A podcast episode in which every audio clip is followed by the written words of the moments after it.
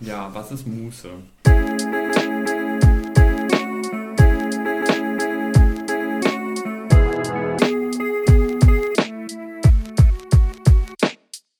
Meine erste Definition war ja, ich habe eigentlich keine Ahnung, was Muße ist. Ich habe sie einfach oder ich habe sie nicht. Aber wenn ich noch weiter darüber nachdenke, dann habe ich das Gefühl, dass es irgendwie, dass wenn man Muße hat, dass irgendwie immer so eine Art Abschweifen wichtig oder zentral ist. Also ich glaube, ich würde auch auf jeden Fall sagen, dass es was mit äh, Zeit zu tun hat. Also weil als ich gerade nachgedacht habe, dachte ich irgendwie, man braucht auf jeden Fall eben viel Zeit. Man kann das nicht, wenn man so weiß, jetzt habe ich nur eine halbe Stunde, dann, dann geht das nicht. Und dass ich so ein kleines bisschen Langeweile, glaube ich, und dann daraus heraus quasi Muße entstehen kann. Und dann habe ich überlegt, bei welchen, weil ich das schon auf jeden Fall mit Aktivitäten verbinden würde. Also ich finde es nicht so jetzt einfach da sitzen, da würde ich das jetzt nicht so empfinden. Ähm, und dann dachte ich, das glaube ich auf jeden Fall, wenn ich mich um meine Pflanzen kümmere. Oder so denke, ach, jetzt so ein bisschen umtopfen und so Sachen machen. Ähm, oder beim Backen. Ja, ich finde auch, dass es auf jeden Fall was mit einer Aktivität zu tun hat. Ja, also ich kann mir, ich finde dieses Planbare ist irgendwie so ein bisschen, würde ich sagen, widerspricht dem so ein bisschen, auch wenn ich auch zustimmen würde, dass es auf jeden Fall mit viel Zeit haben wahrscheinlicher wird, dass man auch Muße bekommt, weil man durch die Langeweile, die sich eventuell dann einstellt, wenn man nicht viel Zeit hat, ähm, so ein bisschen darauf gedrängt wird, mal Sachen auszuprobieren.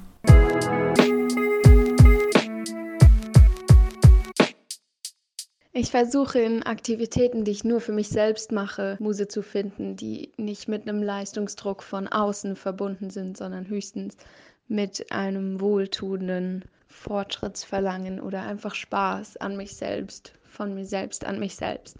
Währenddessen zum Beispiel, wenn ich ins Tanztraining gehe jede Woche, wo ich mich komplett hingeben kann und entspannen und den Uni-Alltag vergessen kann, weil ich mir die Zeit nehme, regelmäßig trotz allem Stress weiter dahin zu gehen und einfach loszulassen.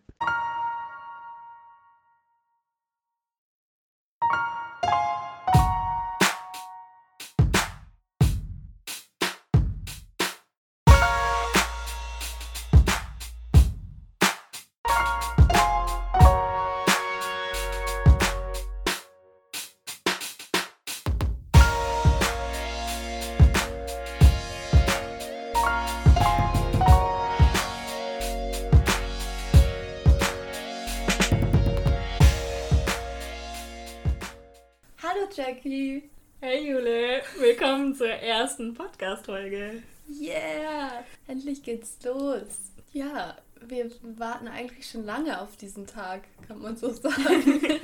kann man so sagen, ja. Heute nehmen wir die erste Folge von unserem Muße-Podcast auf und haben uns auch ein Thema überlegt. Das wäre Corona. Hey! Juhu! Ist ja nicht so, als ob man nicht schon genug über das Thema lesen und hören würde, aber mhm. Naja. Es hängt mir selbst auch schon ein bisschen zum Hals raus, muss ich sagen. Ein bisschen sehr, aber ich finde, wir haben trotzdem so ein paar Themen, die, über die noch nicht so viel gesprochen wurde und über die sich doch zu sprechen lohnt. Absolut. Dafür hast du uns hier ein äh, schönes Set gebastelt aus einer Matratze und Tee trinken wir beide sehr gemütlich. Mhm. Und ich freue mich auch ein bisschen, ich bin aber auch sehr aufgeregt. Ja, ich glaube, das ist in Ordnung, aber wir schaffen das schon. ja, warum haben wir das Thema Corona genommen, obwohl es uns so nervt? weil ich glaube, dass man Muße und Corona doch ganz gut zusammendenken kann. Ich glaube, dass das Thema Muße an sich erstmal sperrig erscheinen mag. Und ich glaube, deswegen ist es gut, das an einem aktuellen Beispiel aufzudröseln. Und, aber vielleicht fangen wir einfach mal an.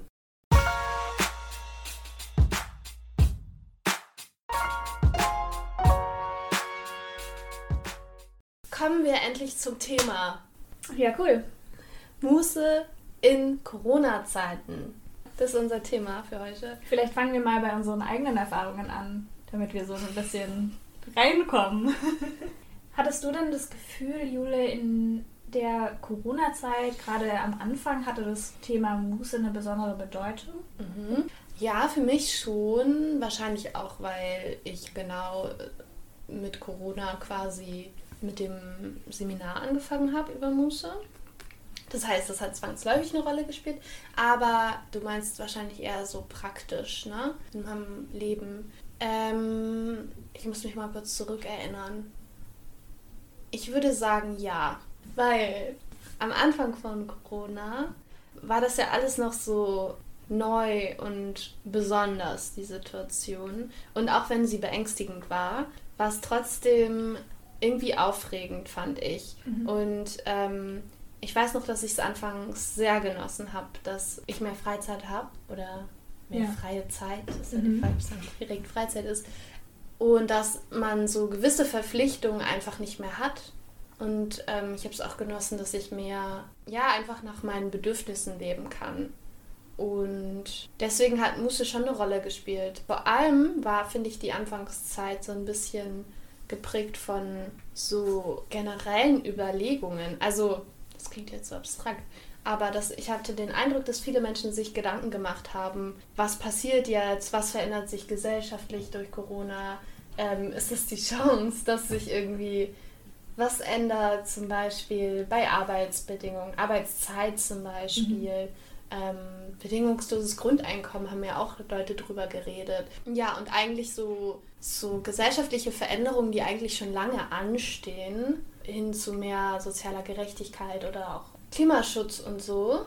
Ähm, und ich hatte das Gefühl, dass alle sehr hoffnungsvoll waren und sehr optimistisch, dass jetzt sich durch diese Krise etwas verändert. Und das hat für mich auch was mit Mut zu tun. Das kann ich auf jeden Fall gut nachvollziehen. Ich war auch am Anfang sehr ja auf mich selbst fokussiert, würde ich mal sagen, und habe meine eigenen Bedürfnisse sehr viel wahrgenommen und habe dann tatsächlich auch Muße-Aktivitäten, wenn man das so nennen kann, ähm, gemacht, wie gepuzzelt oder ich bin ganz oft schwimmen gegangen und ähm, habe neue Sachen ausprobiert, wie meine Hafermilch selbst ähm, zu machen, was ich auch sehr entspannend und schön fand. Und was du sagst, mir auch relativ viel Gedanken gemacht, einmal gesellschaftlich, was gerade so abgeht und auch in meinem eigenen Leben das ein bisschen reflektiert, wo ich gerade stehe mhm. und wie ich vielleicht auch hin will. Ja. Genau, aber dass ich solche Sachen machen konnte, wie mich entspannen und auf mich selbst fokussieren etc., zeigt auch von einem gewissen Privileg, das ich hatte, weil es ja viele mhm. Leute gab, die keine Zeit hatten, mhm. ähm, die sich um ihre Kinder kümmern mussten oder um ihre Eltern und ich hatte beispielsweise keine Sorge um meinen Arbeitsplatz, weil der gesichert ist oder auch an Corona zu erkranken hatte ich nicht unbedingt. Mhm. Da habe ich nicht unbedingt mhm. eine große Angst. Da sind ja schon mega viele Aspekte drin, über die wir heute sprechen wollten. Ich überlege gerade, womit wir am besten anfangen. Vielleicht nochmal zu Anfang, ähm, weil unsere ZuhörerInnen vielleicht noch gar nicht so genau wissen, was ist Muße jetzt eigentlich. Und wir wollen uns dem auch eher so uns an den Begriff rantasten. Mhm. Und es kann auch sein, dass wir einfach unterschiedliche Definitionen von Muße liefern. Naja, was mir eben aufgefallen ist in dem, was du gesagt hast oder auch was ich gesagt habe, ist, dass ja die Unsere Voraussetzung für Muße, die wir während der Anfangszeit von Corona empfunden haben, war, dass wir Zeit hatten. Also wir hatten vielleicht weniger Termine, äh, mussten nicht mehr in die Uni. Ich glaube, es waren eh Semesterferien zu Beginn. Wir haben eine Verlängerung bekommen mit unseren Hausarbeiten und so. Und ich glaube, vielleicht können wir das einmal festhalten, dass das eine Voraussetzung sein kann mhm. für Muße. Ja. Dann würde ich vielleicht fast noch einschieben, dass es oder die These aufstellen, vielleicht brauchen wir auch erst eine gewisse Langeweile, um uns dann hinzubewegen zu diesem, okay, jetzt nutze ich meine Zeit doch für irgendwas im weitesten Sinne Produktives. Mhm. In einem Interview von äh, Jochen Gimmel und Tobias Keiling in Deutschlandfunk Kultur haben sie auch die These aufgestellt, dass es erst eine gewisse Quantität an Zeit geben muss, die dann umschlägt in eine Qualität mhm. der Zeit. Und das ist eine Voraussetzung für Muße.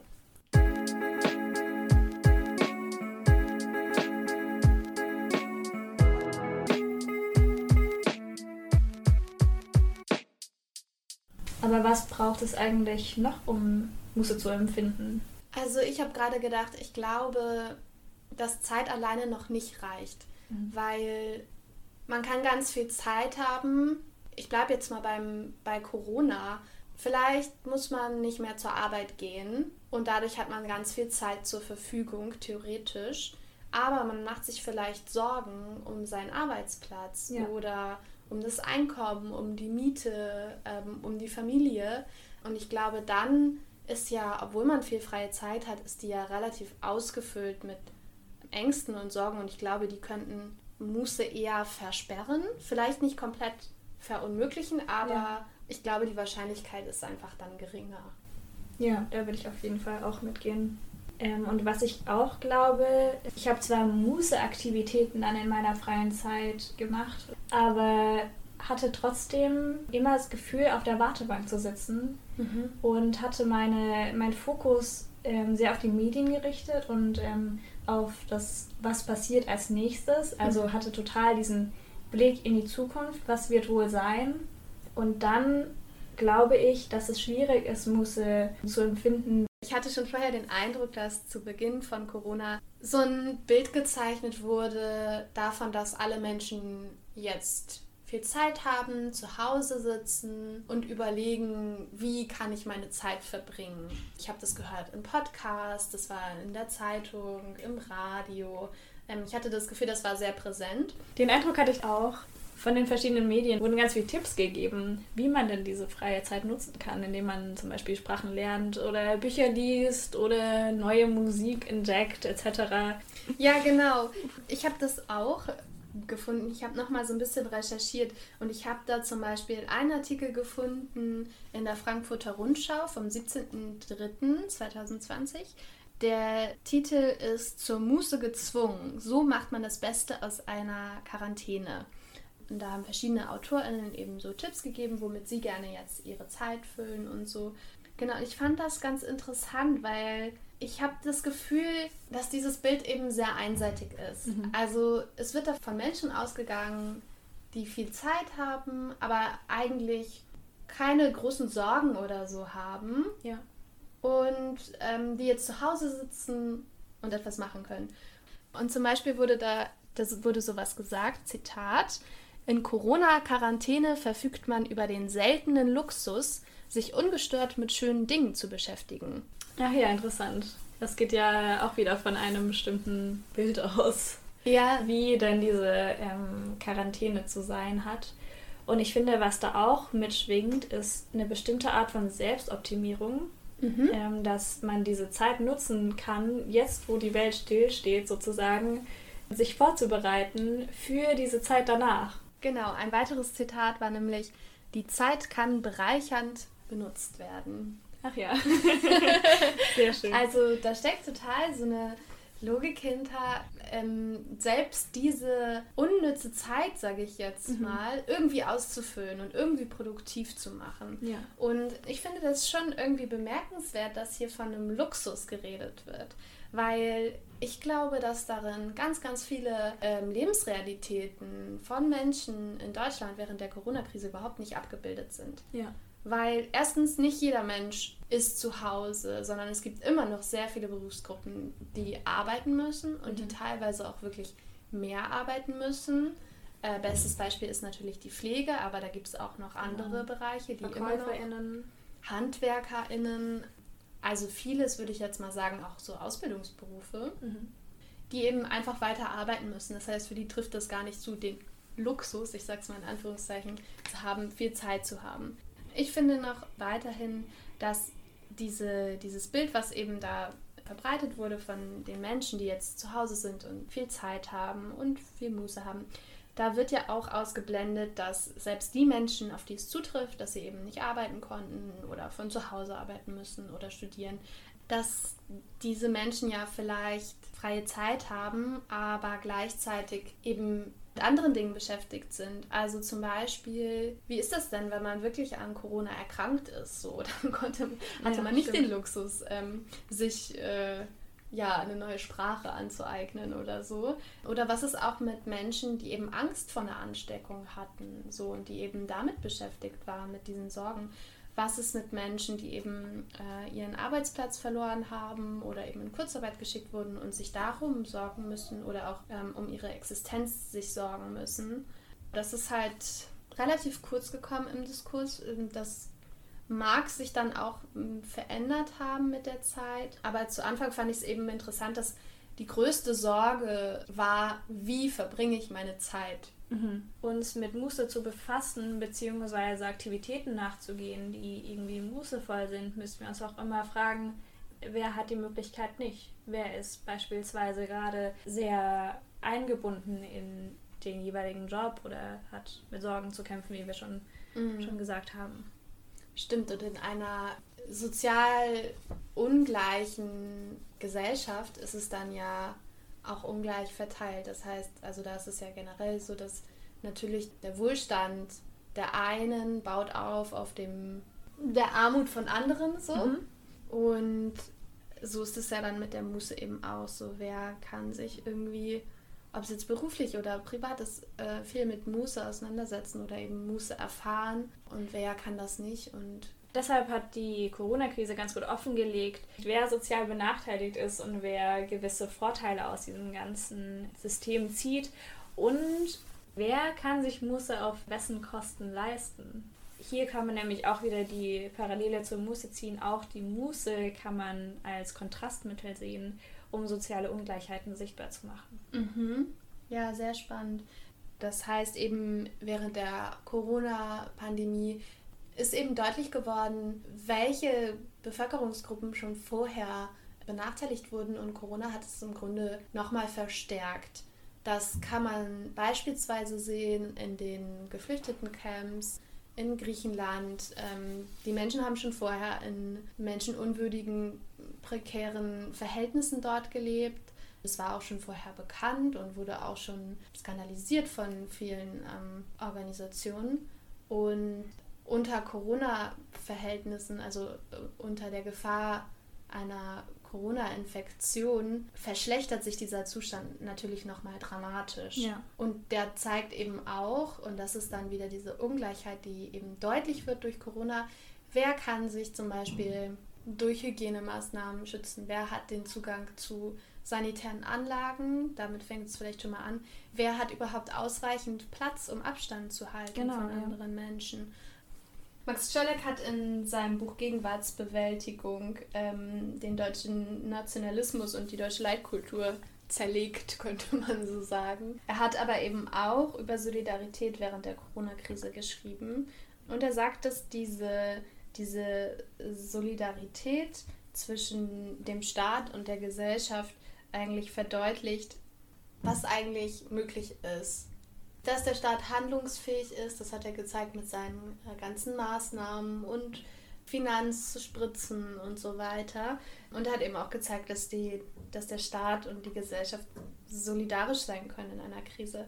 Das mag erstmal positiv wirken, deckt aber eben auch auf, dass diese Solidarität in anderen Krisen gefehlt hat. Zum Beispiel nach rechtsterroristischen Anschlägen, wie wir sie zum Beispiel in Hanau erlebt haben. Genau, und zwar eben wichtig, wenn wir über Corona sprechen, auch aufzuzeigen, was so ein bisschen unsichtbar war im Diskurs um die Corona-Krise, zumindest zu Beginn. Genau, jetzt aber wieder zurück zum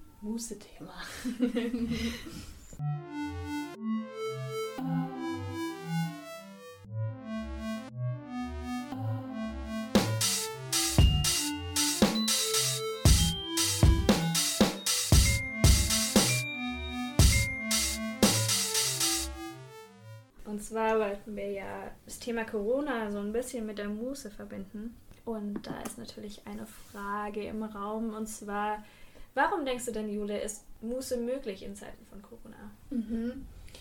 Ähm, also ich glaube, ich kann da ja hauptsächlich von mir sprechen oder von den Le Leuten aus meiner Umgebung. Ich glaube, es ist vielleicht gerade möglich, weil es eine Krise ist. Mhm. Ähm, weil das ist eben ein Ausnahmezustand. Und irgendwo habe ich auch gelesen, dass es eben einen gewisse, ja, so einen gewissen Ausnahmezustand braucht, um überhaupt Dinge erst zu erkennen und dass das eigentlich auch Muße ist. Das sagt, glaube ich, Jochen Gimmel in seinem Text über Krise und Muße. Und das glaube ich auf jeden Fall auch. Und das meine ich eben auch beobachtet zu haben zu Beginn der Corona-Krise, weil ich das Gefühl hatte, viele Leute haben sich, zumindest in meinem Umfeld, Gedanken gemacht darüber, was alles entstehen kann aus Corona, was ich am Anfang schon sagte, so bedingungsloses Grundeinkommen mhm. und Arbeitszeitverkürzung und so weiter und so fort. Ich glaube, deswegen ist Muße möglich, weil wir generell komplett neu denken müssen. Also ich glaube, dass es nur manche Personengruppen oder Einzelpersonen schaffen, wirklich ähm, eine mußevolle Corona-Zeit zu erleben. Und ich denke, dann ist es ganz gut möglich, mußevoll zu sein, wenn man Zeit für sich hat, Zeit hat, neue Dinge auszuprobieren. Gerade wie du sagtest, nicht im Alltag zu sein, sondern mal außerhalb des Alltags Dinge zu erleben, die einem nicht unbedingt geläufig sind. Mhm. Und dann ein bisschen ausbrechen kann aus den Denkmustern, die man vielleicht hat. Und dann vielleicht in so einer Mustersituation auch diesen Alltag reflektieren kann. Mhm.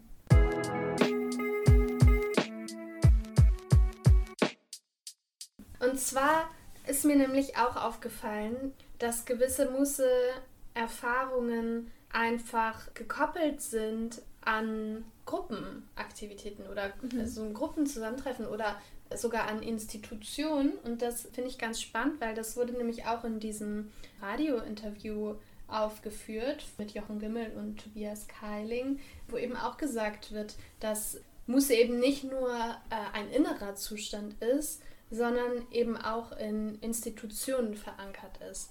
Und das ähm, ist mir erst relativ spät bewusst geworden. Mhm. Ähm, nämlich sobald dann das Semester losging, hatte ich den Eindruck, ich habe unglaublich viel zu tun. Ich hatte wirklich gar keine Zeit mehr, um noch mir nebenbei kritische Gedanken zu machen oder ein Hobby auszuüben oder ja. eine neue Sprache zu lernen. Ähm und da habe ich erst gemerkt, wie sehr mir auch die Universität fehlt weil einfach dieser Austausch mit anderen nicht stattfindet. So angeregte Diskussionen oder Inputs. Klar gibt es auch Online-Inputs, aber das kann einen ja im Zweifel weniger berühren einfach. Genau, da sind wir fast schon bei Hartmut Rosa mit einer Resonanztheorie, dass Resonanz einfach furchtbar schwierig ist über Online-Formate. Mhm. Es fehlt eben dieses in die Welt rausgehen und zu kommunizieren. Genau. Ja, das, das finde ich, ähm, stellt auch nochmal den Muße-Begriff in ein anderes Licht, dass Muße eben nicht nur geht, wenn ich völlig abgeriegelt in meinem Zimmer bin und es ist komplett still, ähm, dass ich nur dann Muße erfahren kann, sondern dass es vor allem auch dann passiert, wenn ich in der Universität bin, auch nicht zwangsläufig, aber es kann mhm. eben passieren, oder wenn ich mit meinen Freundinnen einen Kaffee trinke und einfach ein tolles Gespräch aufkommt. Genau, so. Musse muss gar nicht privat sein, sondern Musse kann auch in der Gesellschaft stattfinden. Und was ich finde, was du auch ganz gut nochmal klar gemacht hast, ist, als du das Online-Semester beschrieben hast, dass versucht wurde, auch von der Universität, ähm, den Normalmodus aufrechtzuerhalten. Also, mhm. dass so getan wurde, als müssten wir jetzt genau dort weitermachen, wo wir waren. Und die Krise wurde so ein bisschen negiert, mhm. um dann nach dieser Krise wieder voll durchstarten zu können. Mhm. Und ähm, deswegen hatten wir auch sehr viel zu tun. Oder du, Jule, hattest, glaube ich, noch viel mehr zu tun als ich in dieser Zeit. Du hast vollkommen recht. Es ist echt eine gute Beobachtung, dass quasi so getan würde, als, als könnte man jetzt während der Krise genauso viel schaffen, genauso viel produktiv sein wie ohne die Krise. Was ja eigentlich unmöglich ist, beziehungsweise es ist möglich, aber es hat einen Preis. Genau, ja. Auch die Zeit ist dann ungleich verteilt. Und ich kann da eigentlich ein paar Beispiele nennen, die ich so aus meinem eigenen Umfeld Bitte. kenne. Weil ich hatte nämlich mit meinem Online-Semester das Gefühl, dass ich plötzlich mehr leisten musste als vorher. Und ich habe eben das Gleiche festgestellt bei Personen in meinem Umfeld. Und zwar habe ich mich zum Beispiel mit einer Freundin unterhalten, die gerade promoviert und die konnte dann eben von zu Hause arbeiten im Homeoffice. Und sie hat irgendwann festgestellt, dass acht Stunden im Büro nicht das gleiche sind wie acht Stunden zu Hause, weil im Büro gibt es Kaffeepausen, man unterhält sich zwischendurch kurz, ja. man ist nicht permanent am Arbeiten, aber zu Hause theoretisch schon. Und sie ist irgendwann dazu übergegangen und hat gesagt, okay, ich ziehe einfach eine gewisse Zeit von meinem Arbeitstag ab, mhm. die ich im Büro auch anders verbracht hätte. Ja. Was natürlich toll ist, wenn man das kann, aber auch das muss einem ja erstmal bewusst werden. Und es ist ja nicht nur so, dass mehr gearbeitet werden muss unter Corona, sondern dass auch die Arbeitsverhältnisse total entgrenzt sind.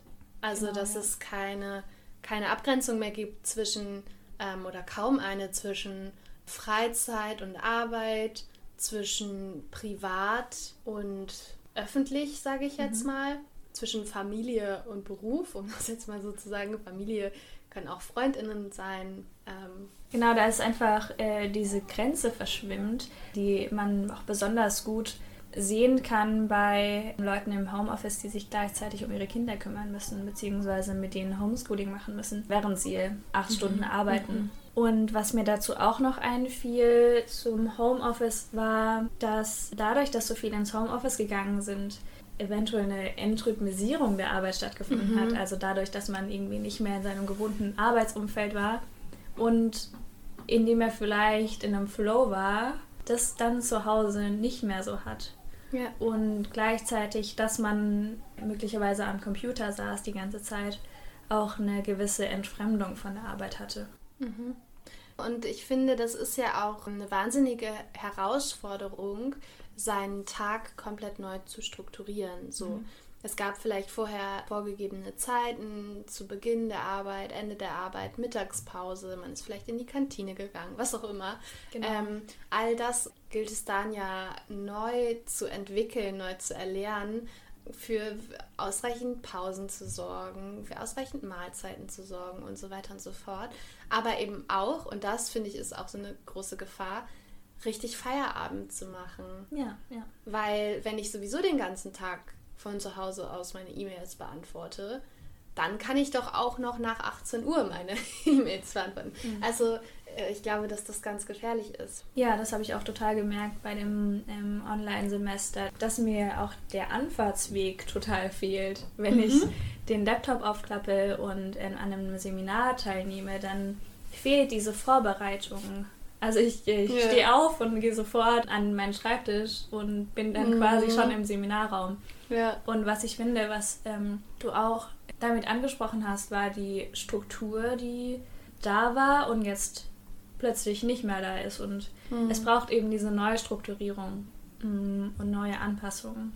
Und das ist natürlich, kann auch Muße feindlich sein, beziehungsweise man muss erst wieder schauen, okay, wie strukturiere ich meinen Tag, um klarzukommen in meinem Leben.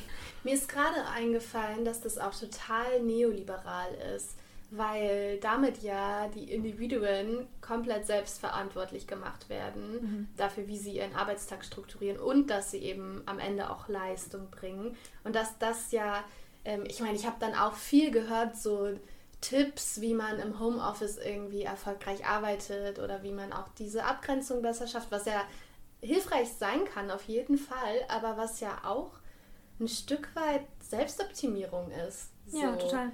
Weil ich bin letztendlich dafür verantwortlich, dass ich am Ende des Tages alles geschafft habe. Und das am besten auch noch mit einem gesunden Mittagessen, ausreichend Pausen, genug Schlaf in der Nacht. Ähm, ich finde, das ist eine wahnsinnige Herausforderung und das in einer Krisenzeit, in der ich eventuell auch noch Angst haben muss, mich anzustecken, dass meine Familie sich ansteckt, dass ich meinen Job verliere, was auch immer.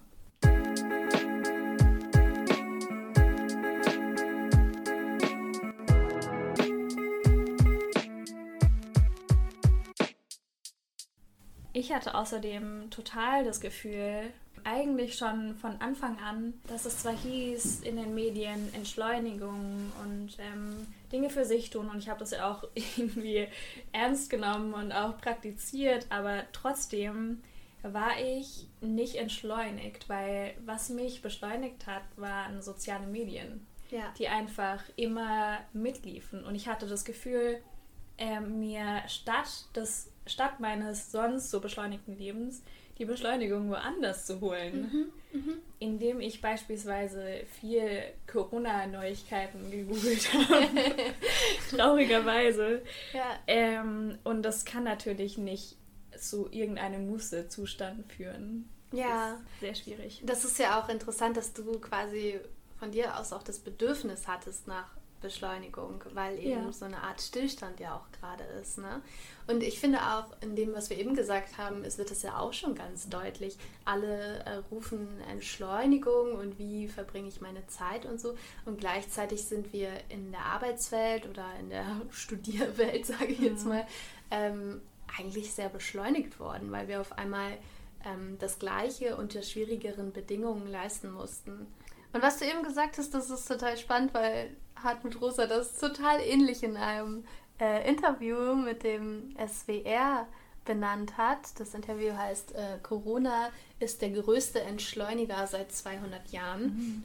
Und er sagt nämlich, dass äh, Corona eine Art Zwangsentschleunigung ist oder beziehungsweise die Maßnahmen, die im Zuge der Corona-Krise getroffen wurden. Ähm, und das ist aber gleichzeitig mit einer Beschleunigung der sozialen Kontakte im Internet geführt hat. Das finde ich ganz spannend. Findest du dich darin wieder? Ich glaube, es gab eine Verschiebung dadurch, dass man, dass ich mich nicht mehr mit so vielen Leuten treffen konnte, war ich natürlich viel mehr auf Skype, Zoom, aber ich glaube, dass so eine Online-Beziehung oder Beziehungen einfach keine realen Beziehungen ersetzen können. Deswegen brauchen wir vielleicht auch mehr Online-Beziehungen, um so diese ähm, realen Beziehungen auszugleichen. Ja, interessante These. Mir ist auch gerade erst eingefallen, dass ich mir erst während der Corona-Krise äh, Instagram geholt habe. Ach ja. Und ich hatte es halt vorher nicht. Ich habe es auch irgendwie nicht gebraucht. Und dann aber hatte ich richtig das Bedürfnis danach. Und ähm, ich glaube, das ging vor allem so daraus hervor, dass ich das Gefühl hatte, ich verliere so den Kontakt zur Menschheit. Das klingt jetzt so, so Ja. groß, aber ich hatte das Gefühl, ich bin so wenig nur eingebettet in so soziale Kontexte und mir fehlen einfach vor allem Leute, die eben so denken wie ich oder die ich bewundere oder mit denen ich irgendwas teile so. Und das habe ich dann, also das hat mir dann auch wirklich gut getan, obwohl ich sonst so soziale Medien auch sehr kritisch sehe, weil die ja auch ganz viele andere Nebenwirkungen haben. Vielleicht geben so soziale Medien ja auch eine bestimmte, ein bestimmtes Gefühl von Vorankommen, dadurch, dass ähm, immer neue News aufpoppen, wenn ich äh, an mein Handy gehe. Neue Genau. News.